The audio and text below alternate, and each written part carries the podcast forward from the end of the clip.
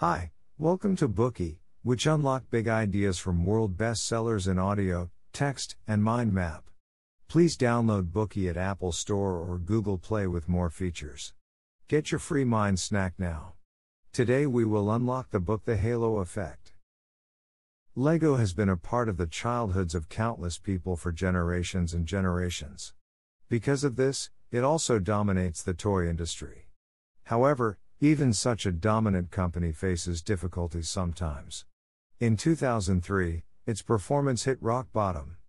Not only did its profits fall by 25%, but it also lost $230 million in that year. In the annual summary meeting, Lego's executives fired the CEO in a rage. Everyone in the company, in the media, and in the business world wanted to know the reasons for Lego's failure and tried to make analyses. In reality, any company could have encountered such a situation. Many people wondered what went wrong and how they could have improved their performance. Many books about business tell us that performance is significantly related to corporate culture, customers, values, and the leaders. If this is right, then factors affecting performance are certain. But wouldn't that mean that we only need to imitate the ideas and experiences of outstanding companies and learn from the characteristics of excellent managers in order to improve performance? But more often than not, our company performance isn't improved after we read books and implement the same strategies used by top companies like Toyota and Starbucks, and learn about the ideas of Steve Jobs and Peter Drucker and imitate them in all aspects. The reason why is that factors affecting performance are uncertain, and we are misguided by business delusions. So, what are delusions in the business world, and how can we improve performance in uncertainty? The halo effect will tell us the answers. This book overturns many leading scholars and experts' ideas and views about business. Nassim Taleb, the author of The Black Swan The Impact of the Highly Improbable and Fooled by Randomness The Hidden Role of Chance, calls it the most important book about management in history. The Halo Effect is written by American author Phil Rosenzweig. He holds a bachelor's degree in economics and a master's degree in business administration from the University of California. He obtained his PhD from the Wharton School, University of Pennsylvania. He taught at Harvard for six years and advised well known companies such as Microsoft, Renault, and Accor as a consultant. Having worked for over 25 years in management, he found that many managers tend to accept simple answers more easily rather than think independently. Based on that, he started to study the reasons for excellent performance to reveal the delusions in the business world in order to help managers understand and improve performance. This Bookey will cover the book in three parts. Part 1 Delusion, the Halo Effect. Part 2 Other Important Delusions. Part 3 Improving Performance in Uncertainty. Let's start with the main delusion the halo effect. To understand the halo effect, we need to learn what a delusion is. You will be disappointed if you think you can dunk like Michael Jordan by just putting on Nike shoes and catching a basketball. This is a delusion. It will not happen. You are lying to yourself, or the advertisement misleads you that you end up lying to yourself. Delusions are deceptive, and so is the halo effect. The halo effect is a delusion that confuses and deceives people with a halo. An American psychologist Thorndike once conducted a research by asking superior officers in the military to grade their subordinates on personality, intelligence, physical ability, and other aspects. He found that in the process of grading, soldiers who looked tall and handsome tended to get high grades, while those who were unattractive with average body figures got low grades. Why was that? It was because the superior officers thought people who were good looking also had better skills and intelligence, while an unattractive man might not be good in other aspects. Thorndike called such a phenomenon the halo effect. It judges objects' characteristics based on the subject's impressions. When we apply the same observation to companies, what could be the manifestations of the halo effect? Let's look at an example of a halo in the business world. A manager asks her two teams to forecast the company's sales. Having examined their outputs, she tells them that the first team has made a reasonable calculation and performed well, while the second team's calculation is not good and that they've performed terribly. As a result, the first team would feel that they have a tight team and their members communicate well with each other. Conversely, the other team would feel that they lack connection in their team and the members do not communicate well. This is a halo in the world of business operations. To put it simply, people tend to judge the operational quality of a team based on their performance in order to look for the reasons for a company's success or failure. But people are easily influenced by the halo of performance, and as a result, they fail to understand how the team could operate well and the reasons for the company's success or failure. The halo effect affects not only views about business operations, but also external evaluation toward employees. IBM was once awarded as America's most admired companies by Fortune.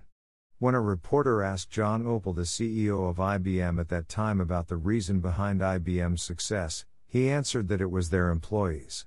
According to Opel, their employees were all positive, creative, and discreet, and they were not arrogant.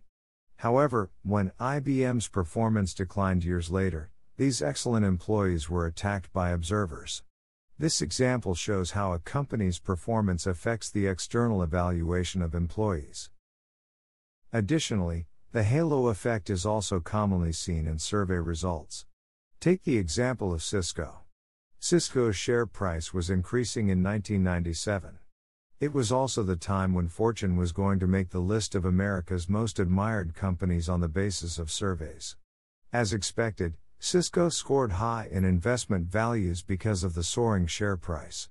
But what's not so convincing was that Cisco also scored well in other aspects, such as management quality, innovation, and employees' quality. Cisco ended up in the 14th place in the survey that year. Then Cisco rose all the way to fourth in 1999 and third in 2000. But when its share price decreased, Cisco scored poorly in many aspects under the influence of investment values. Its ranking dropped dramatically to 15th in 2001, 22nd in 2002, and 28th in 2003. This is the manifestation of the halo effect in survey results. Generally speaking, the performance data obtained from surveys influences judges' evaluation of the company. Rosenzweig argues that it's difficult for most people to independently measure separate features, there's a common tendency to blend them together. As a result, the halo effect occurs because it can reduce our cognitive dissonance, typically experienced as psychological stress caused by contradictory beliefs, ideas, or values. Let's explain this through another example. A company that has just conducted a customer satisfaction survey finds that customers whose problems have been solved in time feel more satisfied than those who have the opposite experience. This is expected.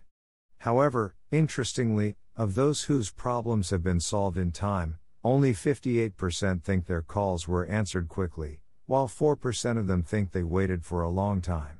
Correspondingly, of those whose problems were not solved in time, only 36% think that their calls were answered quickly, and 18% of them think they waited too long.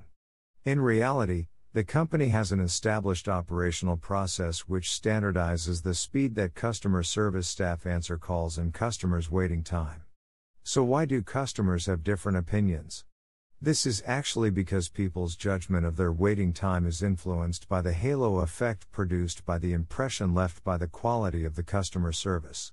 Those that had experienced great customer service during the call felt that their calls were answered quickly and vice versa. This is the way our brain avoids the occurrence of cognitive dissonance. In addition to helping us reduce cognitive dissonance, the halo effect can also help us judge things that are not readily measurable. For example, when we do not know whether a product is good or bad, we can judge its quality according to its brand. Let's take another example. Imagine you are interviewing two candidates for a vacancy in your company. One of them is from Harvard University and the other is from an ordinary college. You ask them the same questions and they give you similar answers. In such a situation, we tend to think that the candidate from Harvard give better answers. It is abstract and hard to judge whose answer is better, but it is easy to judge whether a university is good or bad. Therefore, the one from a better university seems to give a better answer to the interviewer. That's all for the part 1. We learned that one main form of delusion in business is the halo effect, which deceives and confuses people. This is comparable to how people are easily misguided by the appearance of a person who is neatly dressed and well behaved, leading them to think that this person must be excellent in every aspect.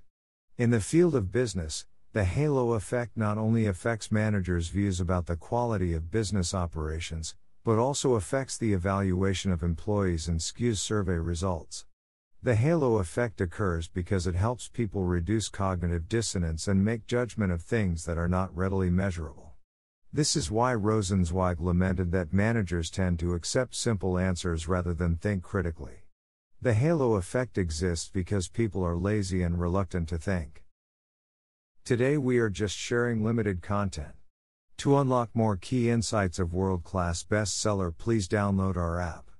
Just search for BOOKEY at Apple Store or Google Play. Get your free mind snack now. Schatz, ich bin neu verliebt. Was? Da drüben. Das ist er. Aber das ist ein Auto. Ja, eben. Mit ihm habe ich alles richtig gemacht. Wunschauto einfach kaufen, verkaufen oder leasen. Bei Autoscout24. Alles richtig gemacht. Wie baut man eine harmonische Beziehung zu seinem Hund auf? Puh, gar nicht so leicht. Und deshalb frage ich nach, wie es anderen Hundeeltern gelingt, beziehungsweise wie die daran arbeiten.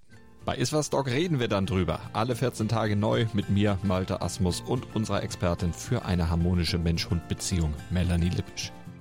Iswas Dog mit Malte Asmus. Überall, wo es Podcasts gibt.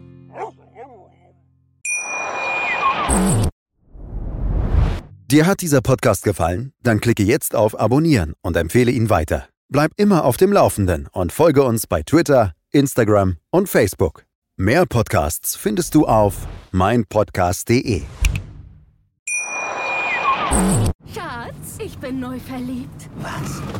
Da drüben. Das ist er. Aber das ist ein Auto. Ja, eben. Mit ihm habe ich alles richtig gemacht. Wunschauto einfach kaufen, verkaufen oder leasen. Bei Autoscout24. Alles richtig gemacht.